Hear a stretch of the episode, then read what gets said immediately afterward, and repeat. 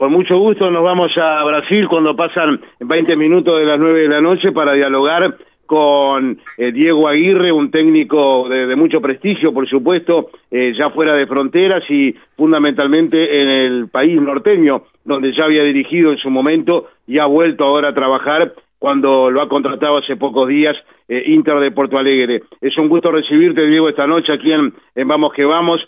¿Cómo estás? Osquita Cross, un gran abrazo. Yo estoy muy bien la verdad que es un placer escucharte y hablar contigo.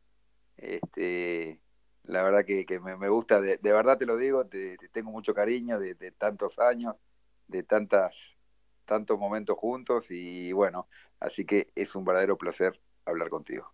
Eh, del mismo modo, Diego, sabes que es recíproco, sí, de tantos años este que, que hemos tratado de tu, carrera incluso cuando, cuando empecé a trabajar este todavía jugabas y después por supuesto desde que estás dirigiendo que eh, eh, está claro lo recuerdo perfectamente ya como quien no quiere la cosa no que seas viejo nada por el estilo yo perdí el pelo pero andamos ahí pero eh, ya el próximo año va a ser dos décadas que dirigís no sí la verdad que sí.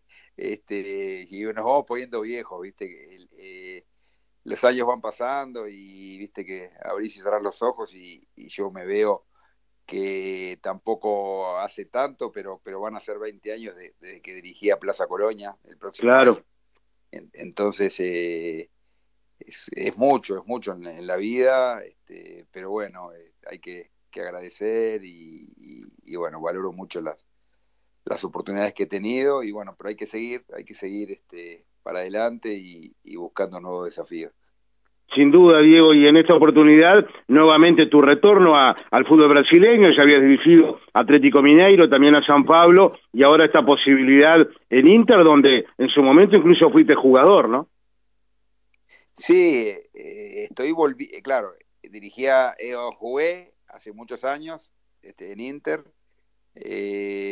fui entrenador en el 2015, Claro. Eh, ahí, ahí la verdad que nos, nos fue bien, este, fuimos campeones de Gabullos, llegamos a semifinales de Libertadores y, bueno, eso hace que, que, nos, que nos llamen nuevamente, lo, lo cual este, lo valoro mucho porque en Brasil es, es muy difícil este, que los técnicos extranjeros sobre todo sean aceptados. ¿Qué te parece? Eh, eh, claro, y volver, volver este, a Inter para mí es algo especial y es un equipo que ya te digo como jugué, también se dan muchas condiciones que, que, son favorables, eh, el estar cerca de Uruguay eh, está bien, me, me, ayuda mucho a nivel familiar, este, y bueno, ya que no, no puedo estar en Uruguay, por lo menos estoy en un lugar bastante cercano. Eh, sin ninguna duda, y habías descartado hace unos días antes de, arreglar con Inter la posibilidad incluso de, de Corinthians, un equipo muy importante en el que hablar en el fútbol brasileño, este, donde estuvieron, estuviste conversando, pero finalmente este, no pudiste arreglar, ¿no? Sí, este, en realidad eh, fue así, eso pasó un mes antes que Inter y bueno, no, no se daban las condiciones este, como para, para arreglar, había em, sobre todo en el tema deportivo, era un, nuevo club, no tenía tiempo, no conocía a los jugadores, no, eh, me tenía que adaptar a, algo nuevo y, veía que no había, no había tiempo de trabajo, entonces preferimos eh, decir que, que, no, dejarlo pasar, por más que, que, es tremenda institución y un equipo muy grande, pero, pero bueno, eso quedó atrás y, y bueno, algunos días después apareció lo de Inter este, se concretó rápidamente y así que ya nuevamente eh, trabajando después de estar seis meses en Uruguay.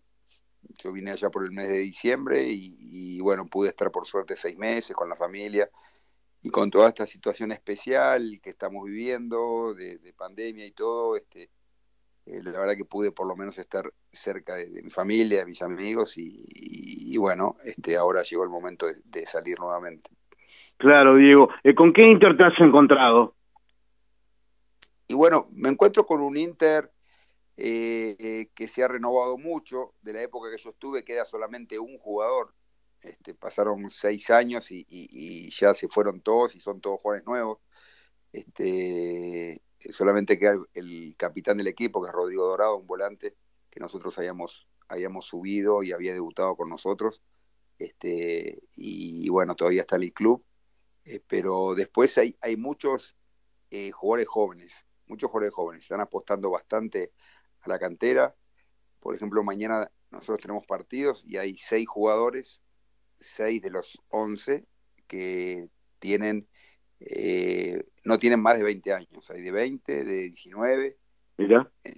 Entonces hay, hay, hay, un chiquilín también de, en el banco de 18 años, que el otro día jugó un rato. Entonces hay una apuesta muy fuerte a, los jugadores jóvenes, este, pero obviamente que los jugadores, hay, hay buena calidad y, proyección de, jugadores importantes, pero, pero bueno, el club está en esa etapa de, de apuesta eh, ahora, pero por otro lado también hay, desafíos deportivos que están muy buenos. Eh, por ejemplo, que Inter está en, los octavos de, la Copa Libertadores. Y bueno, es una competencia que, me encanta y, bueno, en, un par de semanas estamos jugando con Olimpia de Paraguay por octavos de final. Y bueno, eh, ese objetivo también este, es algo que,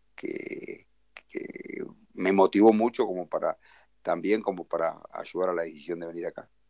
Sin duda, Diego, incluso lo que decimos siempre en Brasil, que es así, la, la, la intensa actividad que, que hay, tanto a, nivel local, tú decías ahora también este, la Copa Libertadores, que próximamente ya, ya se viene, pero y los traslados, y lo cual eh, siempre se exige de otra manera, ¿no?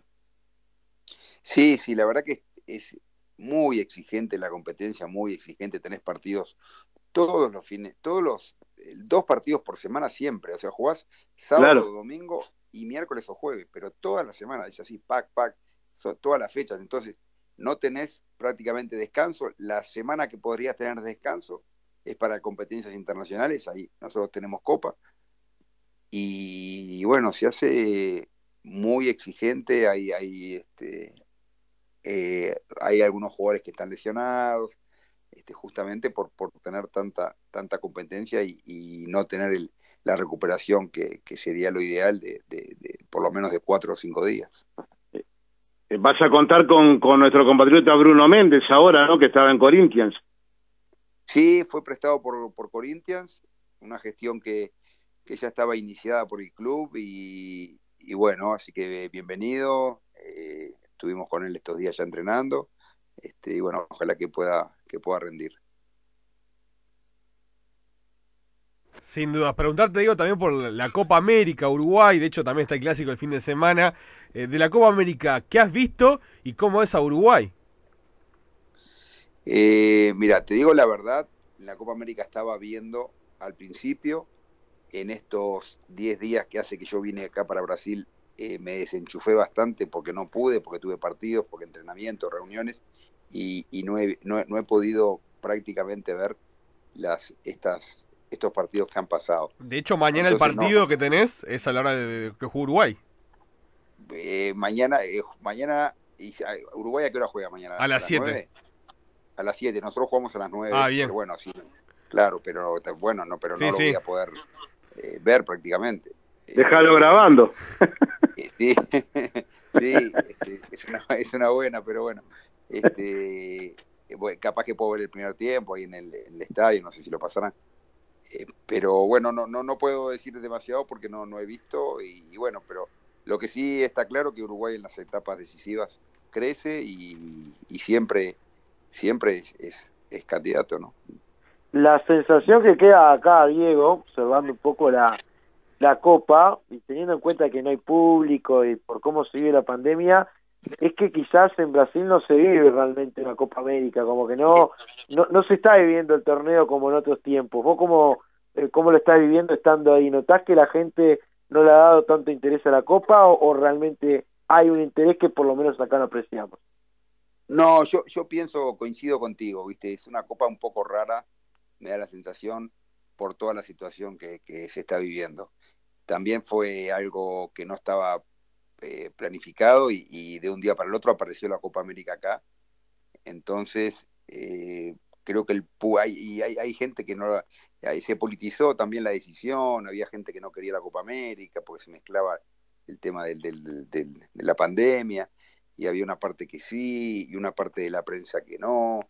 Entonces, este, no te digo que hubo un boicot, pero que no, no fue natural, viste, lo de la Copa América acá. Entonces, eso, y sumado que no hay gente, para mí sí repercute y, no se le está dando mucha trascendencia a nivel popular, por más que, que, que, se habla en los programas y todo, pero no es este, la, la, la euforia que se vive normalmente, en, condiciones normales, lo, lo que sería, ¿no?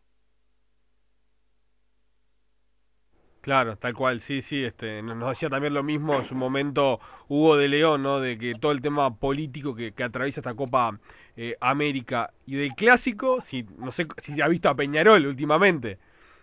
Tampoco, así como no he visto la selección, no he visto nada de fútbol uruguayo, estoy totalmente sumergido porque acá en, el tema del campeonato brasilero, porque llegué y imagínate agarrar un equipo con con partidos inmediatos y, nosotros llegamos y a los dos días había partido y había otro después y otro y así. Entonces, este, no, no, no he tenido tiempo no, no he visto, no he visto últimamente nada que no sea fútbol brasileño, eh, campeonato brasileño. Eh, el viernes, el viernes pasado, Diego, eh, tuvimos la posibilidad de, hablar con, con Diego Lugano, que se estaba trasladando justamente de, de, San Pablo a Porto Alegre, y nos dijo que el sábado de mañana este, seguramente te, iba a ver, ¿te vio?